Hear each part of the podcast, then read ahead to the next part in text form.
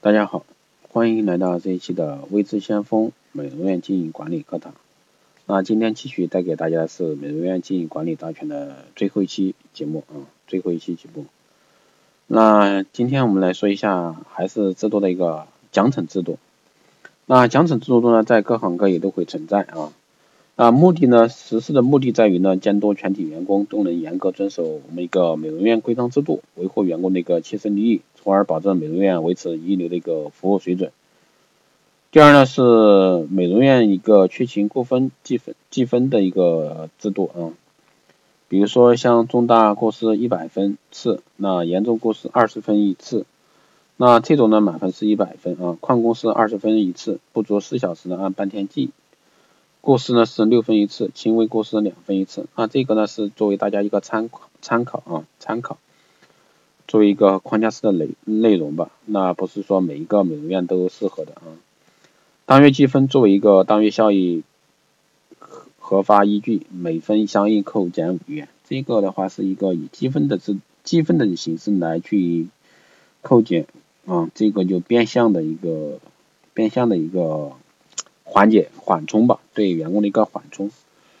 那年度内呢，累计积分作为一个参加年终评比的一个依据，超过六十分不参加年终评比。那年度内累计积分达到八十分，自达到之日起给予观察半年或一年的，因患重病或其他特殊原因，经你们的一个总经理核准，可以放宽处理。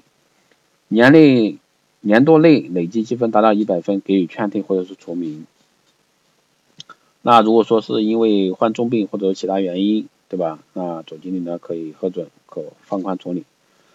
调薪升级考核期限内呢，年累计过失记分达到三十分以上的，取消其调节升薪加薪的一个资格。调薪试用期为三个月。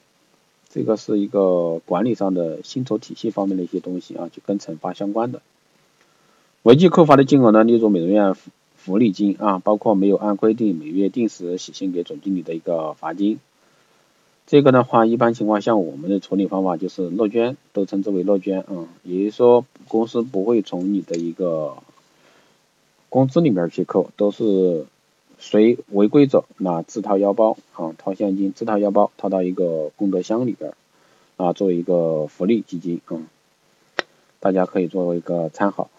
第三个呢，轻微过失有下列内容之一呢，违反美容院规章制度者呢，扣一至两分；情节严重者呢，增加扣分。什么上下班不主动签到及签退者啊？每月累计迟到超过十分钟，每分钟扣两分。这个类似的话，我我这里的简明扼要的一带而过啊，不会去细细的念，因为太多了。那所以说这块的话，这关于制度这块的话，就是仁者见仁，仁者见仁，智者见智了啊。每一个美容院、美容机构，全国各地都不一样。那一定要适合你的一个企业文化啊，企业文化来自于你各各方各面的一个细节。那上班时间在工作区域内嚼口香糖啊，然后非没有经批准打私人电话、私自会见亲友啊，等等等等。因为服务场所的话，有这些情况出现的话，一般都是不太好的啊。因为毕竟顾客到你的店面来是做一个服务体验的，对吧？如果说体验不好，那看到员工是这样那样的，那基本上顾客。心里都不会爽啊！这个经常我们要去换位思考，换成你是一个消费者，你去一家美容会所，对吧？那如果说你会怎么样想？肯定是看不惯，那或者说心里不舒服，那可能你下次再要去这家美容院的时候，你会考虑，哎，我你是不是另外再换一家？比如说上班不按规定佩戴什么工工牌啦，不穿制服啦，不经批准不更换美容服啦。以及在服务和营业区内穿着自己的衣服和携带私人挎包了等等等等，这些的话都是要避免的。那工作时呢，一个工作状态，什么串岗啊、聚集聊天、吃零食，这些都是要禁忌的啊。无故迟到早退，下班后无故在美容院逗留，这些都是一些属于各个美容院怎么样去实施的问题啊。比如说还有一些。不按规定梳发呀、化妆啊、佩戴饰物啊，啊，美容院的一翘二郎腿啊，对吧？行走时手拉大腕，对吧？勾肩搭背的，成群奔跑啊，摇头晃脑的，大声喧哗，或者是说发出其他不必要的声音。还有就是不按照美容院规定操作规定呢为客人服务，对吧？本来是三十分钟，你给客人操作四十分钟，或者说二十分钟，啊，这都是不按规定的啊。不遵循美容院的一个物品使用、器具轻拿轻放的原则，不按照规定请假，对吧？当班期间直呼经理或者是说以职务上人员的名义的，一般来说在职场上的话都建议以职务自称吧。特殊情况下需要离开工作岗位而未告知上级领导的，这些都是一些惩罚制度啊，惩罚制度，也就是说约束的嘛。人只要在这个社会里面嘛，他就会有一个约束。所以说在这一些规章制度的话，仁者见仁，智者见智，就看你怎么样去管。那如果说你是特别大的大型连锁，那你真的就要做好这块规章制度这方面了，因为你的话你不可能去做到，哎，我以人情来带个所有。那那用人情去管理的东西，可能就不超过三十个人吧，对吧？不超过三十个人，多了你也管不了。所以说，一般来说，这种的话还是建议什么呢？还是建议有个制度比较好。以制度不要去讲情面、讲能力。人情的话是说的直白点，就体现在你的工资福利里边的啊。工资福利好一点，那对员工严厉一点，那员工也能接受。如果说你的制度又严，对员工又不好，那基本上你是留不住人的。还有最主要是福利制度啊，对吧？一些名人经常说了嘛，那员工离职的原因无非就是第一个干得不爽，第二个工资少，没有其他原因啊。所以说这个大家一定要去清楚。还有什么严重过失啊，犯犯一些毛病啊，加工技师啊，对吧？以权谋私啊，私自向外界提供美容院人事、经营、财务等资料啊。这个是绝对绝对不允许的，还有一些顾客党啊，对吧？损害美容院的整体利益啊，对，还有就是一个串客，嗯，我不知道大家清不清楚这一块儿，也就是说你的美容师在这个店的顾客，结果带到别人美容院的顾客，那所以说这块儿是不允许的。那还有一些很多细节啊，很多细节。那一般来说，一个美容院的话，这个。需要对这些东西的话，就是说这些条款的话，一定要明喻清楚。那一般来说，你要把这些规章制度做清楚的话，一定是什么？一定是你要去从站在对方的角度来说，从站在员工的角度来说，他能，他如果说站他角度，你是他，你能不能去实施？还有就是换位思考，第二个加一个人情，因为现在的基本上美容院的一个美容师，基本上都是八零后、九零后吧。那未来的话，可能就是九零后为主力，特别是现在都是九零后主力。那九零后的话是非常自我的，那所以说在管理上的话，一定是给予他们更多的是什么呢？更多是是尊重、名誉上的东西，他们比较看重个性化的，对吧？他不会像以前的一些美容师，看重的就是，哎，你给我多点钱，那我就继续干，对吧？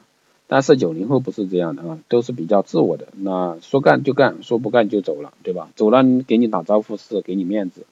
那不给你打招呼，那可能就是抬腿就走，招呼都不会打的。